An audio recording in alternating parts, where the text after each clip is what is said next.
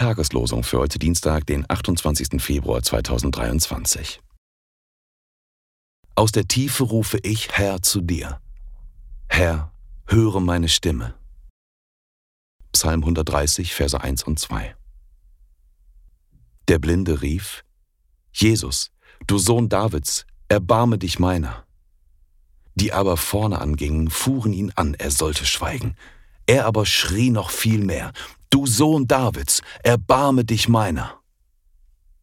Lukas 18, Verse 38 und 39. Die Losungen werden herausgegeben von der Evangelischen Brüderunität Brüdergemeine.